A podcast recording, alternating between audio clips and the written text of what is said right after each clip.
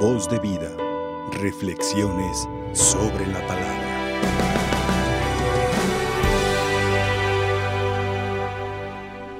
Estamos hermanos en esta festividad de la presentación del niño Jesús al templo, la purificación de la Virgen. Es una celebración muy significativa, muy sentida entre nosotros, que de alguna manera nos hace eh, recordar, no regresar, pero sí recordar al momento que hace algunas semanas todavía estábamos viviendo de la Navidad. Este momento en donde las personas también lo recuerdan por su compromiso de los tamales, que no debería ser lo más importante. Definitivamente que no. Pero bueno, si aprovechamos la oportunidad y podemos también disfrutar un tamal, ya sea hecho o comprado, pues no, estaría mal, ¿verdad? Pero creo que definitivamente la celebración va más para allá que, que disfrutar una comida, sino que en el Evangelio podemos encontrar algunos elementos muy interesantes, muy importantes. Nuestro Señor es presentado al templo y creo que habría que preguntarnos nosotros cómo nos presentamos también al templo. Nuestro Señor es limpio, no necesitaba ningún tipo de esta, tipo, de, esta situación. Sin embargo, como escuchamos en el Evangelio, porque era lo que prescribía la ley, lo hicieron. Porque era lo que tenían que hacer conforme estaban en una sociedad, lo tenían que hacer. Aquí la pregunta para nosotros sí lo necesitamos. Y la pregunta para cada uno de nosotros es, ¿cómo nos presentamos al templo? Ojalá que lo más eh, dignamente posibles.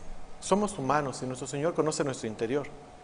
No busca en nosotros la perfección, sino más bien este esfuerzo por alcanzar la santidad. Pero eso no quiere decir que vamos a dejarnos a acercarnos como sea, ¿verdad? A presentarnos como sea nuestro Señor.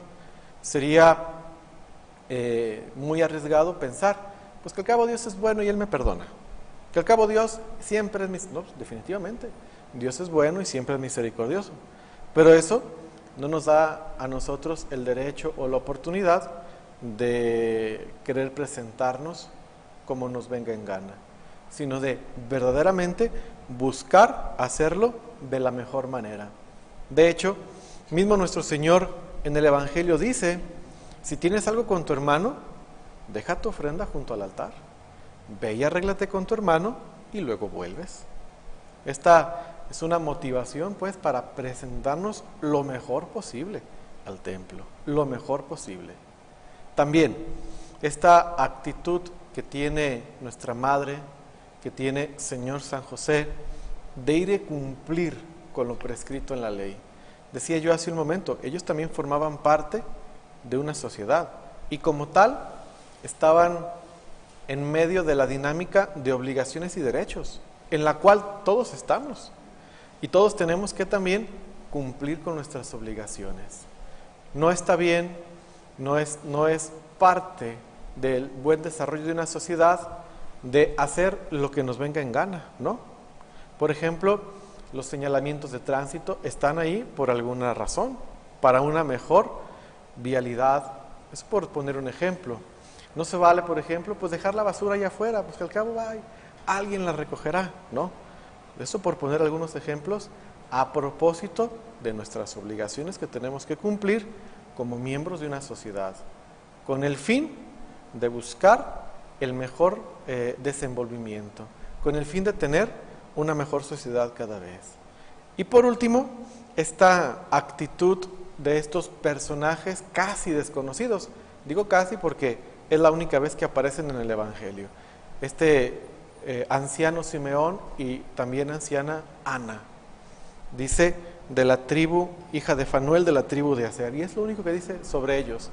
Pero aunque es poco lo que dice el Evangelio sobre ellos, tienen una gran participación, tienen una gran actitud y que, y que deberíamos también de tener todos nosotros. ¿Cuál? Son capaces de tener una sensibilidad para reconocer al Hijo de Dios para reconocerlo. Ahorita, digamos, de alguna manera, pues nos es muy sencillo reconocer a la Sagrada Familia, nuestra Madre, el Niño Dios, Señor San José, fácil los podemos reconocer, pero ¿cómo tuvieron esta capacidad? Claro, inspirados por el Espíritu Santo, me queda claro, pero también con esa sensibilidad de poder reconocer a Cristo. No, no imaginemos a la Sagrada Familia entrando a cumplir con sus obligaciones, así con sus aureolitas, ¿verdad? Vestidos como los conocemos ahorita, ¿no? Una familia normal, una familia de aquel tiempo normal, papá, mamá e hijo, a cumplir con lo que la ley prescribe.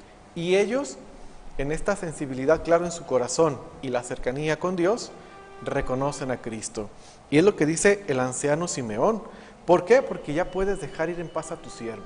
Porque ya he visto al Salvador, así como tú me lo prometiste. Y Ana, de una forma semejante. Y creo que nosotros también tenemos que trabajar, hermanos, esta sensibilidad para poder reconocer a Cristo. Padre, está re fácil, ahí está medias. Pues sí, ahí está la imagen de Cristo. Y también está en la Eucaristía, definitivamente. Pero también tenemos que tener esta capacidad de reconocerle en las demás personas. Tenemos que tener la capacidad de reconocerle en la caridad, de reconocerle en la misericordia, de reconocerle en aquellos que nos van guiando hacia nuestro Señor. Ahí también tenemos que tener esta sensibilidad para decir, es Cristo quien me está hablando, en la autoridad de mi obispo, en la autoridad del Papa, en la autoridad de quien me va guiando hacia nuestro Señor, que también tengamos esta sensibilidad, hermanos, para reconocer a nuestro Señor. Y todavía aún más, el anciano Simeón eh, tuvo entre, entre, sus manos a nuestro Señor. Dice que lo toma en brazos y, lo presenta de alguna manera, lo, lo, hace, lo hace notar y lo, y, lo, y lo abraza. Hermanos, nosotros no solamente podemos hacer eso. Una vez que estamos confesados, podemos comulgar el cuerpo de nuestro Señor Jesucristo. Él y nosotros nos podemos hacer uno. Él y nosotros podemos no solamente como Simeón tomarlo en nuestros brazos, sino comulgarlo y hacerlo parte de nosotros y hacernos también nosotros parte de Cristo mismo. Bueno, hay que pedirle a nuestra Madre, hermanos, que no deje de interceder por nosotros y que, como les digo este día, que no nada más se quede en lo superficial, de ay, a ver quién comió más tamales o a ver a quién le salió el niñito Dios en la rosca y de que si, si los pagó o no los pagó. Ojalá que sí, ¿verdad? Si le salió, ojalá que los pague. Pero que realmente aumentemos nuestra sensibilidad para reconocer a Cristo en las demás personas y que nosotros también seamos capaces de manifestar a Cristo con nuestras vidas. Voz de vida. Reflexiones sobre la palabra.